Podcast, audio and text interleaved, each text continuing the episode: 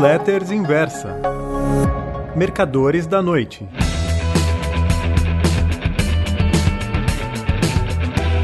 Oi, meus amigos. O título da Newsletters Os Mercadores da Noite de hoje é A Terceira Onda.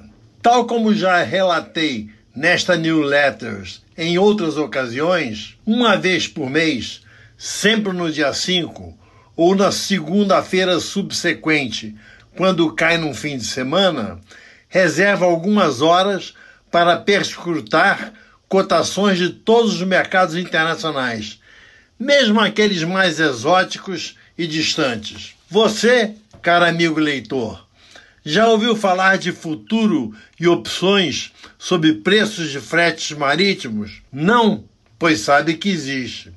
Esse contrato é negociado nas bolsas de Londres e do Báltico, sendo que esta segunda também fica na capital inglesa. Se há um naufrágio que bloqueia o canal de Suez ou do Panamá, ou os iranianos fecham o Estreito de Hormuz, as rotas de navegação se alongam e os fretes sobem muito. Os prejuízos dos armadores são enormes, mas não para aqueles que fizeram hedge em Londres. Pois é, essas explorações mensais pelas bolsas dos quatro cantos do mundo me fazem enxergar coisa que não tinha percebido, nem mesmo por alto. Como até as pedras do caminho sabem, em julho de 2016, David Cameron renunciou ao cargo de primeiro-ministro britânico por ver rejeitada, em plebiscito, sua proposta de manter o Reino Unido na, na comunidade europeia. Surgiu então a crise do Brexit, até hoje não solucionada. Ninguém sabe direito o que vai acontecer. Era para a libra esterlina estar em um tremendo bull market, certo? É errado. Não está. Muito antes, pelo contrário. Nesta semana, a British Pound foi negociada em Chicago a um dólar 31 centavos e meio, maior cotação dos últimos 12 meses. A razão para isso é simples. Os títulos de 10 anos do Tesouro Inglês estão rendendo 0,77% ao ano contra uma inflação também anual de 1,5%. Mas espera aí, Ivan. O leitor pode não estar entendendo. Se os títulos rendem menos que a inflação, os aplicadores estão perdendo dinheiro. Então por que, que a Libra sobe? Simplesmente, caro amigo, porque os papéis da Alemanha do mesmo prazo estão com uma rentabilidade, entre aspas, negativa de 0,30% ao ano, frente a uma inflação de 1,1%. Diversos outros países estão cobrando para guardar o dinheiro dos investidores. Como os títulos britânicos ainda rendem juros nominais positivos, a Libra está subindo. Ninguém, em pleno juízo, imagina a hipótese de que o Reino Unido, com ou sem Brexit, vai deixar de honrar seus compromissos. Se não o fez durante a Segunda Guerra, quando as despesas militares eram colossais, não há de ser agora que isso vai acontecer. Juros, juros altos, juros baixos, juros reais positivos, juros reais negativos, são também esses os fundamentos principais dos mercados de ações. Não é à toa que o Ibovespa atravessou o ano de 2019 fazendo raiz após raiz. O mesmo acontece com o Dow Jones, com o S&P 500 e com o Nasdaq. Mas esses índices não são tão importantes em minha varredura mensal, já que eu os acompanho durante todo o dia, todos os dias. Desta vez, minha excursão pelo universo dos mercados descobriu algumas coisas interessantes e ótimas para o Brasil. Do açúcar, já falei em minha Warma Pro de anteontem, mas não custa repetir. A adição de 10% de etanol à gasolina distribuída na China deverá provocar um tremendo bull market no açúcar, já que os dois produtos são retirados da cana. Em agosto de 2017, durante uma visita que fiz à usina da Alta Mogiana, em São Joaquim da Barra, São Paulo, verifiquei que etanol e açúcar são produzidos no mesmo local. O preço é que decide para que lado vai a cana. Sendo assim, mais álcool significa menos açúcar, produto do qual o Brasil é o maior produtor mundial. Menos açúcar, maior o preço.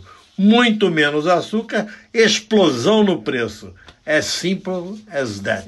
Continuemos nosso tour. Esta semana, a tonelada de cacau atingiu 2.576 dólares, também a maior cotação do ano. Bom para nós. Estamos em sexto lugar entre os exportadores dessa commodity agrícola. As boas notícias não param por aqui.